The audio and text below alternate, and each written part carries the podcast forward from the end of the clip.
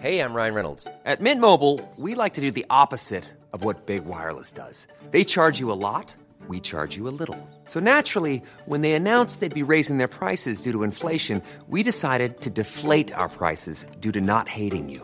That's right. We're cutting the price of Mint Unlimited from $30 a month to just $15 a month. Give it a try at mintmobile.com slash switch. $45 upfront for three months plus taxes and fees. Promo rate for new customers for limited time. Unlimited more than 40 gigabytes per month. Slows. Full terms at mintmobile.com.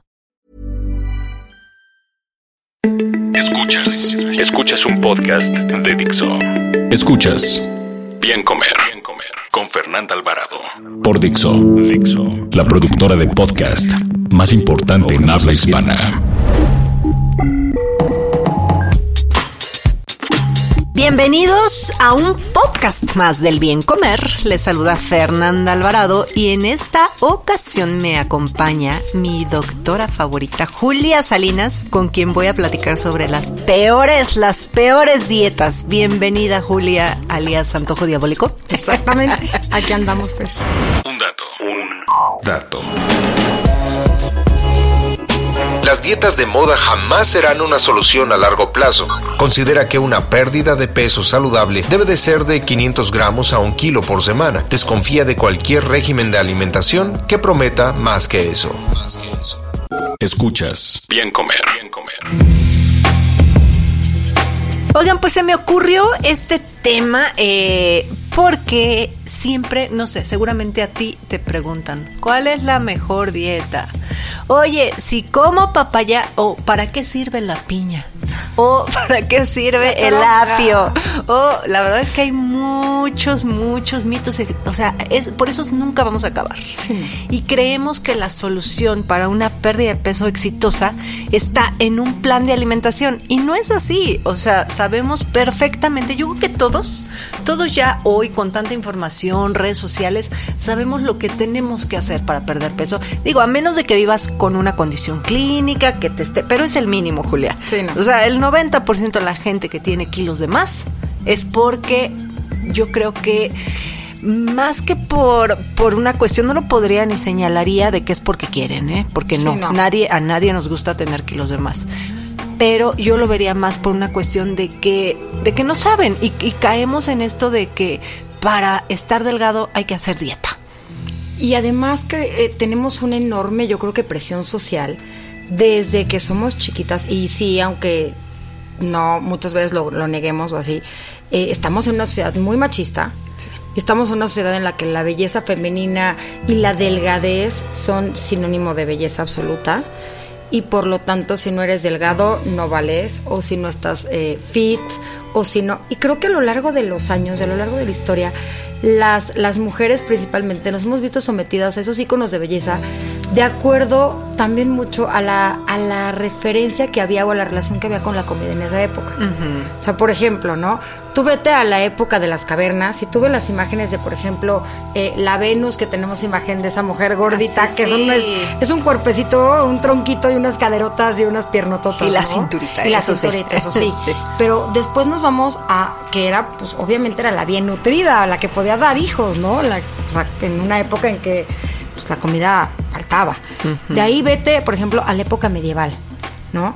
Ves a las reinas que tienen todo el acceso a la comida, que tienen, que eran las que sí podían comer, fajándose y poniéndose corsets para verse súper, súper delgadas, ¿no? Y las cortesanas que eran las, las, las grandotas, las pechugonas, las frondosas, eran las mujeres guapas de afuera. Sí. ¿Por qué? Pues porque la verdad es que no había comida para todos. Entonces las, las, em- las, las gruesas, las mujeres gruesas eran pues las más atractivas.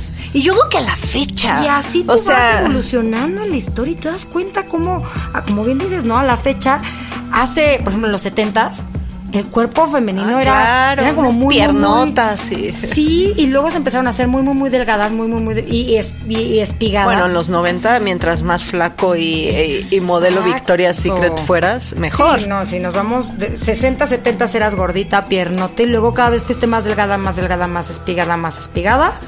Y de repente, como de unos años para acá, como que ya la figura no es tan delgada, como que nos empezamos a hacer conciencia de todos los trastornos de la alimentación y todo. Y creo que ahora estamos en el tema del fit. Entonces, Yo creo, pero finalmente sí a todos nos gusta vernos bien. O sea, Vernos bien. mm, No sé si habrá, habrá personas, yo creo que eso es una cuestión, algún tipo de trastorno en el que te quieras ver ex- extremadamente delgado. Y también lo opuesto. Estaba viendo unas cuentas de Instagram que eh, en las que chicas con, con kilos de más exhiben su cuerpo y dicen, a mí me gusta estar así. Y sí, puede ser, o sea, se vale.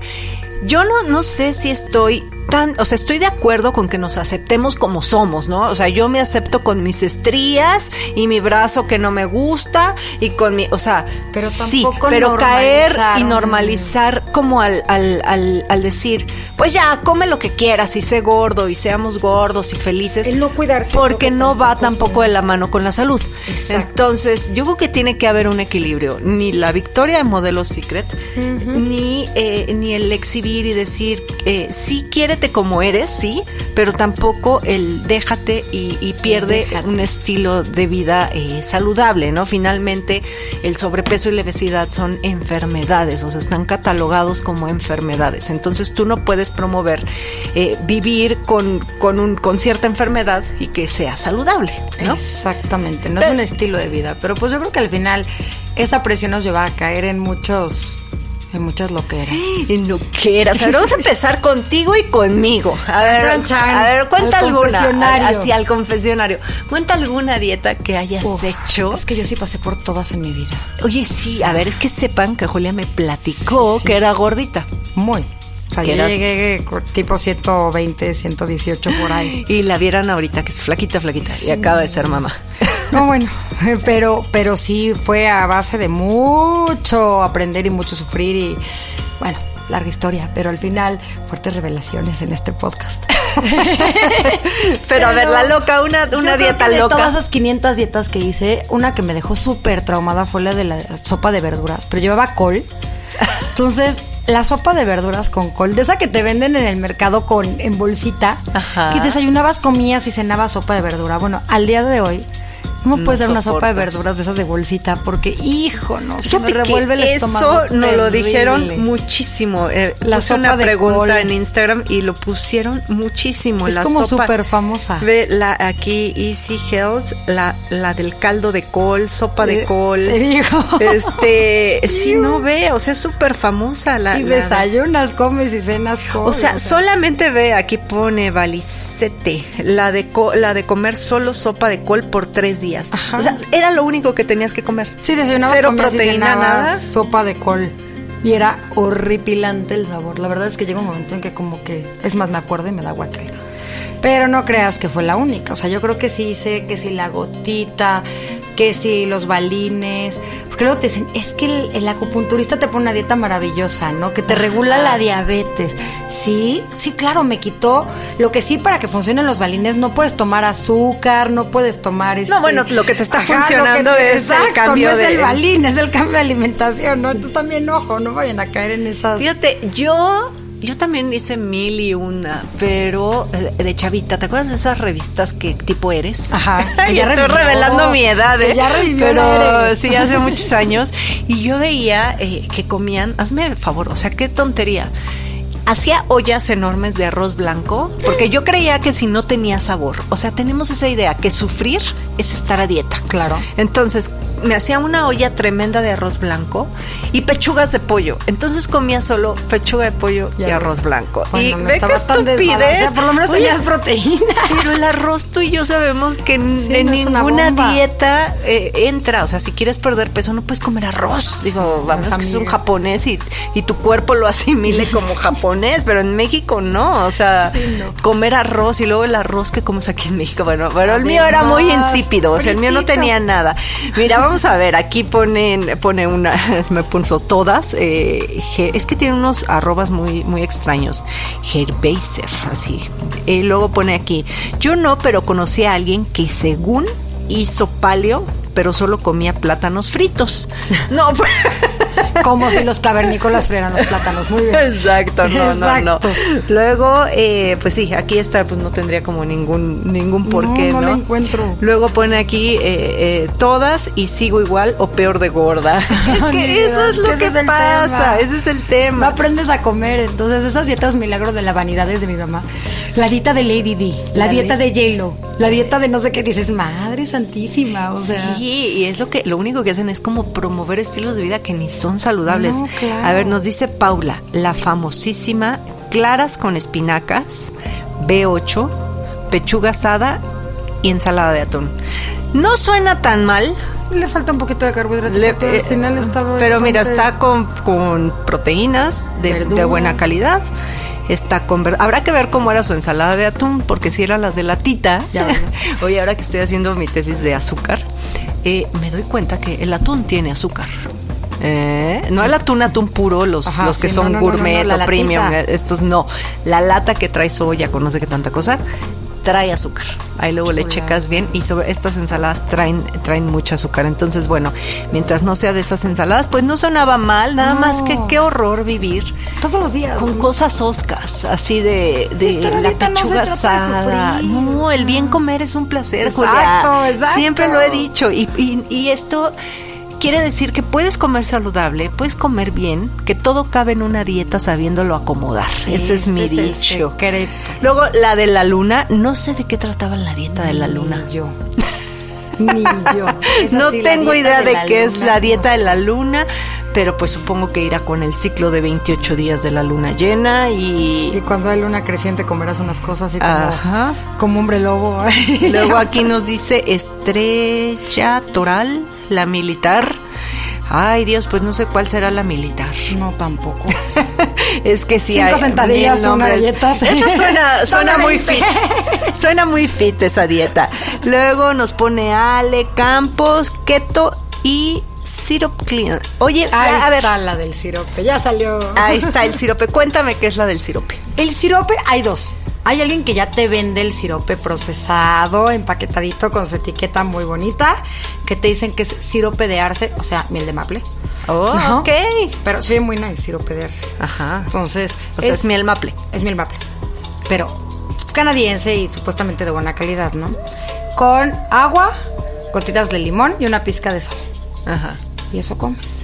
Y así estás, como pajarito, Y así tomando estás esa como agüita. pajarito, como colibrí de así todo. Y se supone que bajas mucho de peso. Pues sí, como no. pues si no estás comiendo. No comes nada más, pues te aporta ahí una glucosita, el sirope y el limón para que no te den calambres, y, pero pues te estás perdiendo proteína lo bestia. Pues, ¿cómo Bueno, pues no hagan nada de sirope. La verdad es que No, aparte jarabe, o sea, el jarabe no es recomendado. Mejor forma. pónganse a comer frutitas y otras cosas. O sea, ese no. O sea, las dietas no La existen. miel Las dietas, la mejor dieta es la no dieta, exacto. Ponen aquí helado, no sé qué, uva. Es que tienen unos arrobas muy. Hice una de helado de vainilla alguna vez también. ¿Esa de qué era? Era, comías algo poquitito, tipo una ensalada y una bolita de helado de vainilla. Y luego en la tarde era una sopita de no sé qué y otra cosa y helado- una ¿Y no de de terminaste vainilla. odiando el helado de vainilla? No, porque me iba a pedir el Häagen-Dazs. Ah, ok, tú muy Entonces, bien. digamos que no adelgacé mucho. Ay, dice aquí, donde comes súper poquito, tipo cinco galletas embarradas de queso y manzana de desayuno. Pues son dietas hipocalóricas. Hipocalóricas. Siempre hay que desconfiar de una dieta que tenga muy, muy poquitas calorías. ¿Cuánto es muy poquitas calorías? Pues menos de mil, ¿no? Yo creo. Menos de mil. Eh, ahora, habrá gente que sí necesita nada más mil, gente muy chiquita, eh, tal vez sí nada más necesita mil. Luego aquí dice, ps, no sé, pero comer solo verduras y nada, pero nada de proteína, muy mal. Pésimo, al revés. Tienen que desconfiar de una dieta cuando quita algún grupo de alimentos. Siempre. O sea, sí estoy de acuerdo. Por ejemplo, acá hablaba Ale de la keto, ¿no? Y muchos me pusieron keto y lo ven como la peor dieta. En lo personal, y lo hemos lo de platicado Julia y yo, y nos keto. reímos mucho de repente por cómo cómo le dan ese marketing a la dieta keto. La dieta keto es una dieta de hace siglos que se llama dieta cetogénica que se utiliza como tratamiento para ciertos padecimientos. No está mal, o sea, quitarte y em- hacer un régimen keto bien llevado te puede llevar a perder muchísima grasa. Por supuesto que sí, sí es recomendada siempre y cuando la lleven correctamente. Y en la la dieta keto no puedes comer brownies. No, no, no brownies manera. keto, no manches. O sea, Y además el, el- el- el- el despegue de esa dieta, porque es una dieta que para mí cuando me preguntan, ¿qué opinas de la dieta keto? Bueno, la verdad es que no es sostenible, no es un estilo de vida que pueda sostener forever, ni a largo plazo, ni por más, yo creo que de tres meses. ¿Por qué? Porque tarde o temprano se te va a cruzar una manzana en el camino, o se te va a cruzar una tortilla en el camino, o se te va a cruzar... O también luego hay que preguntarles, defíneme keto, porque para ellos keto es bajo en carbohidratos. Entonces son cosas totalmente distintas. Exacto. Una dieta keto, escuchen, es 80, po- 70 a 80% de grasas. Son puras grasas, 15% de prote y nada de Lo carbohidratos. mismo que decíamos, no todo mundo puede hacer una dieta keto. Una persona con antecedentes de eh, hiperlipidemias, colesterol, triglicéridos, infartos, stents, a ver, o no alguien es para con todos. trastorno de la conducta alimentaria. Alguien con trastornos de la conducta alimentaria no lo puede usar. Una persona que vive con diabetes tiene que tener muchísimo cuidado porque te puede tener crisis de hipoglucemia. O sea, hay que, hay que tener mucho cuidado. Yo no recomiendo así para todo el mundo. No, no, no. Yo Niños no, embarazadas ni de chiste. O sea, ojo. Se, se puede, pero bien llevada. Y yo, la- mira, aquí alguien me puso, eh, es que es pura sopa de col, me puso Pili SS, puso fasting. He de confesar que tú y yo sabemos que nos satanizaron el ayunar. Y decían que lo peor, no sé a ti en medicina si te dijeron que jamás tenía que ayunar No. alguien. Bueno. o sea, era Desayuna así. 45 minutos después de que abres el ojo. Ajá, A a lo mucho media hora después, claro. porque si no te vas a desmayar por una hipoglucemia, ¿no? Claro. Y, y ya después, yo la verdad es que me resistí y confieso que me resistí a aceptar el ayuno intermitente. Muchísimo porque decía, claro que no. O sea, como a mi gurú de nutrición, la señora con la que trabajé años, eh, mi autora favorita de todos los libros de nutrición, ella me decía, claro que no. Después me enteré que trabajaba con Kellogg's, ¿no? O sea, obviamente, sí, digo, la verdad. desayuno es la comida El más desayuno es la comida más importante del día. Y eso, o sea, como una influencia tan grande en el mundo de la nutrición pudo haber hecho y de voz en voz a decir que el desayuno es la comida más importante. Hoy, después de leer, releer y ya no me resisto, te confieso que ahorita estoy haciendo un ayuno intermitente. Y sabes que me ha funcionado de maravilla. Dejo de comer a las 6 de la tarde y comienzo a comer a las 10 de la mañana. ¿Por qué lo estoy haciendo? Porque pues me ha tocado andar de arriba para abajo viajando.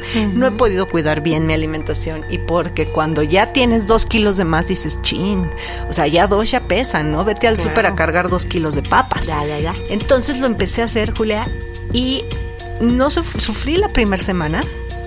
Y ahorita me siento de maravilla. Ya mi cuerpo se acostumbró a comer hasta las 10, 10 y media de la mañana. Ese es un estilo. O sea, el, yo creo que el fasting, una cosa el fasting y otra cosa el ayuno intermitente. El ayuno intermitente para, para, bueno, por todo lo que igual me he puesto a revisar y caí en el mismo shock que tú al principio de, no, el ayuno, ¿cómo crees? No, la verdad es que cuando empiezas a revisar y empiezas a ver, la verdad, el cuerpo tiene sus, tiene sus formas de, de obtener la energía. No es una forma de bajar de peso como tal, sino un estilo de vida permanente. Y eh, es como meter al cuerpo en un ciclo metabólico más eficiente. Sí, sí, sí. Que comes cuando tu cuerpo está activo, dejas de comer cuando tu cuerpo descansa, le das chance de que arranque, le das chance de que... Y hay ciertos líquidos que rompen el ayuno, hay cosas que no lo rompen. O sea, si tomas un vaso de agua a las 6 de la mañana no vas a romper tu ayuno. Entonces, Pero si tomas un es- café con leche, sí. Ajá, exactamente. O sea, hay alimentos que sí rompen el ayuno y otros que no lo rompen, pero sí hay maneras de hacerlo y creo que creo que es uno de los grandes mitos que se ha este No, y te mejora, eh, pero muchísimo la cuestión de resistencia a la insulina. Claro. Te quita todos esos antojos diabólicos, te lo juro, ¿eh? Sí. Te los quita. Llevo tres semanas, yo que he bajado como un kilo y medio, más o menos, que, que para más. mí es muy bueno, o sea, ya casi llego a, mi, a lo que quería, eh, pero me está gustando tanto que lo pienso hacer como un estilo de vida. La verdad es que no, ya me acostumbré. Sí, al principio uno, una de las cosas, a mí lo- el hambre lo pude tolerar, ¿no? Porque sí, de repente estás viendo el reloj así de, pero me faltan todavía cuatro horas para comer. Pero es esa misma ansiedad que te provoca el todo, to- todo el cómo actúa tu glucosa cuando estás come y come y come. Y esas cuestiones ahí con la insulina. Entonces, cuando tú ya te, te estabilizas, si empiezas a tener cambios, digamos que pasas de ser de coche de gasolina a coche eléctrico, o sea, utilizando las grasas como combustible. Y eso, uno de los contras que tiene esta dieta es que te provoca mal aliento. ¿eh? Yo decía, ¿qué onda con mi esposo? Me decía, Fernanda, te huele la boca. Sí, lávate los dientes. Oigan, pero eso se quita. Se quita ya que tu cuerpo, te... la va equilibrando. Y otra cosa bien importante, no es igual consumir menos calorías. Sino que las calorías que consumes sean, o sea, como que ya le das más valor a las calorías que vas a consumir el día. Si sabes que vas a tener ah, que consumir, eh, te quedan 1500 calorías, pues a lo mejor esas 1500 ya no te las gastas en cualquier cochinada, ¿no? Como que en ese tiempo que vas a comer, no es dejar de comer, sino comer esos alimentos o darle alimentos de calidad al cuerpo en esos. No es comer menos, sino comer bien y escoger esa, esos alimentos de calidad en esas horas. No está, no está nada mal, la verdad, tiene mucho fundamento y depende cómo lo has hecho. Digo, los lamas y los monjes tibetanos han ayunado durante siglos y siglos, ¿no? Entonces tiene, tiene cierta, tiene cierto fundamento tiene muchos fundamentos. exacto. Y sí, o sea, sí favorece además de, pues la pérdida de peso, que quizá puede ser el, el, tema de este podcast, ¿no? De cómo perder peso sin morir en el intento, ¿no? Pero rápido, y todo.